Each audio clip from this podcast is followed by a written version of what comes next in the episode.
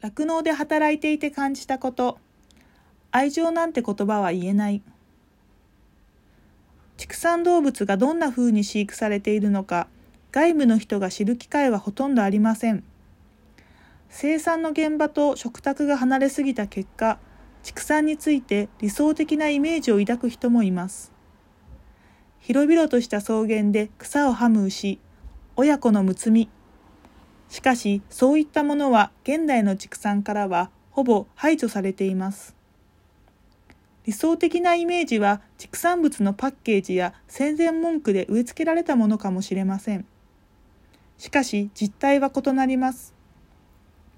この度アニマルライツセンターは酪農施設で働いた経験のある方から体験談をいただきました。私が酪農施設で働いたのは2019年頃のことだ。牛乳と聞いて真っ黒な牛と白黒模様の牛、どちらを思い浮かべるだろうか。ほとんどの人が思い浮かべるのはあの馴染みのある白黒のホルスタイン種ではないだろうか。では、酪農場には白黒模様の牛しかいないかというとそうではない。自分が働いた農場には真っ黒な子牛たちがたくさんいた。白黒模様のホルスタイン種のメス牛が黒い子牛も出産するからだ。なぜ白黒模様の牛から黒い子牛が生まれるのかは働いてみて分かった。乳牛と呼ばれるホルスタインのメス牛は、オスの牛と恋をして自然に子供を産んでいるわけではない。牛の出産は人の手で完全にコントロールされており、家畜人工受精子という資格を持った人間の手で人工授精されていた。その時に乳幼種であるホルスタインのオスの精子が注入されれば白黒に、肉幼種の精子が注入されれば黒い子牛も生まれるというわけだ。私は乳幼に飼育されるメス牛が人間に勝手に種付けされ、子供を産ませられることをどう思っているのだろうとよく考えた。自分の相手はどんな顔をしたオス牛なんだろうか。群れを守ってくれる素敵なリーダーなんだろうか。性格は？声色は？ときめきを何も知らず何一つわからないままメス牛たちは子牛を出産させられた。メス牛たちはオスの大人のオス牛を見ることさえなかった。私が働いた農場では肉用牛の精子を注入されて生まれた子牛はオスでもメスでも肉用として1週間ほどで農場から出ていった。肉用種の精子を注入されたオスも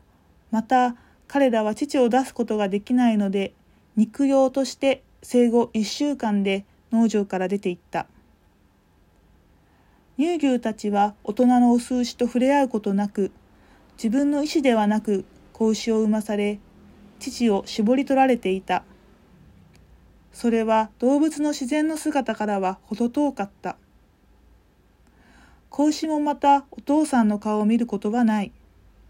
それだけではなくお母さんと過ごすこともできなかった。生まれた直後にお母さんとお別れさせられるからだ。直後という表現に疑問を感じる方もいるかもしれないが私が見た光景は引っ張り出したらそのままさよならさせられる。まさにびっくりするくらいの直後だった。立ったまま出産したり座り込んで出産したり。スタイルは様々だったが変わらないのは人が出産時に立ち会うことだった。母牛は出産が近づくと落ち着きなくあちこちうろうろと歩き回った。従業員は見えてきた子牛の足と自分の体にロープをつなぎ、歩き回る牛に手こずりながら、後ろに体重をかけて解除した。出産の光景は私が思い思い描いていたものとは違っていた。母牛が出産するのは自分がいつも生活してるのと同じコンクリートの床の上でたった一本の藁もなかった。糞尿で汚れたコンクリートの上に引っ張り出された子牛はそのまますぐにソリに乗せられて洗い場に移動させられた子牛は母牛の乳房から一滴の乳を飲むこともできず母牛は子牛をたった一回も舐めることさえできなかった。ただ夜中に出産した場合は少し違った。従業員が見回りに来る間、ある程度の時間、母子は触れ合うことができた。でもそのような場合は母牛に情が湧き、子牛を引き離す時に攻撃してくることもあるため、農場では母子の触れ合いは良くないものとされていた。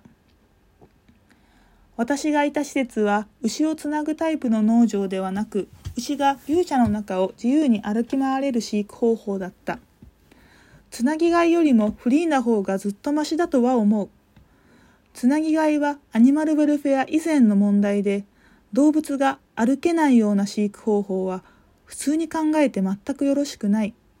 でもだからといって自分が働いた農場のようにある程度のスペースを自由に歩ける牛たちが幸せとも見えなかった。牛たちは屋外の運動場もなく牛舎の中だけで生活していた。定期的に床の清掃は行われたが、牛は人間の何十倍も排泄する。地面をきれいな状態に保っているのは掃除の後のわずかな間だけだった。毎日硬い床で寝床での寝起きを繰り返すので足の関節に炎症を起こしている牛も多かった。たくさん乳を出すように育種されてきた弊害なのか、病気の牛も多く、そういった抗生物質などで治療の牛は、治療中の牛は、まとめて集められ、別の囲いに入れられていた。1000点以上で生まれる子牛も多いとも聞いた。毎日搾乳する牛をロータリーパーラーへ移動させ、搾乳機を乳頭に取り付けたが、パンパンに膨れた乳房はまるで空気を入れすぎたゴム風船のようで苦しそうだった。搾乳機を装着しようとすると、後ろをバタ、後ろ足をバタつかせて嫌がる牛もいた。乳頭は4つあるが、必ずしも全部に機械を装着するわけではなかった。調子の悪い乳頭からは、乳は商品にできないので、3つの乳頭だけで絞る牛も多かった。牛の背後から搾乳機を乳頭にセットする作業をしていると関節の炎症や体の汚れの様子がよく分かった本来ふさふさしている尻尾に糞がこびりついてダマになり固まり重く垂れ下がっていることもあったそういった牛たちを見て幸せそうと感じることはなかったストレスを与えると牛乳をたくさん出してくれないだから愛情を持って飼育しています。という言葉を聞くことがあるが、私には口が裂けても愛情なんて言葉は言えなかった。母牛が搾乳されている頃、少し離れた別の小屋では従業員が子牛にミルクを飲ませたり、糞尿掃除をしたりしていた。そこには将来乳幼牛にされるメス牛もいれば別の農場に移動させる前の肉用の子牛もいた。子牛たちはすべて個別に囲いの中で単外されており、一頭ごとに与えられたスペースは前後に3歩歩けるくらいししかないほど狭かった。生まれて1日ほどしか経たない、まだ目がはっきり見えていないような子牛は、哺乳瓶のゴムの乳首を差し出しても何かわからず怯えて後ずさりした。そういう子牛を従業員は抑え、ゴム製の硬い乳首を口に押し込み、ミルクを飲むことを覚えさせた。ミルクは朝夕の2回のみで、子牛たちは数分で飲み終わった。吸うという行為はただ栄養を摂取するためのものだけではないだろう。人間の赤ちゃんと同じように子牛にとっても精神的安定のために必要だと思うけれど母牛の乳首の代わりの哺乳瓶は飲み終わればすぐに回収させられたほとんどの子牛は哺乳瓶が空になってもいつまでもゴムの乳首を吸い続けていてそれを取り上げるのが毎回申し訳ない思いだった子牛の中にはお母さんのおっぱいを吸いたいという欲求を満たそうとするかのように囲いの固定のために結んでいる紐の飛び出た部分に口を何度も当てている者もいた。たまに囲いから脱走する子牛もいた。そういう子牛は実によくはしゃぎ、走っては急ブレーキをかけて方向転換したりして嬉しそうに飛び回ってなかなか捕まえさせてはくれなかった。それは私が働いた農場で見た唯一の動物らしい姿だったと思う。そういう姿を見ていると牛は私たちが思っているよりもはるかに活発な動物なわけで動物を閉じ込めるということはどれだけ残酷なことなんだろうかと思わずにはいられなかった。牛乳の裏には自由を奪われ汚れたコンクリートの上しか居場所のない母牛や母牛と一度も触れ合うことのできなかった子牛たちがいる。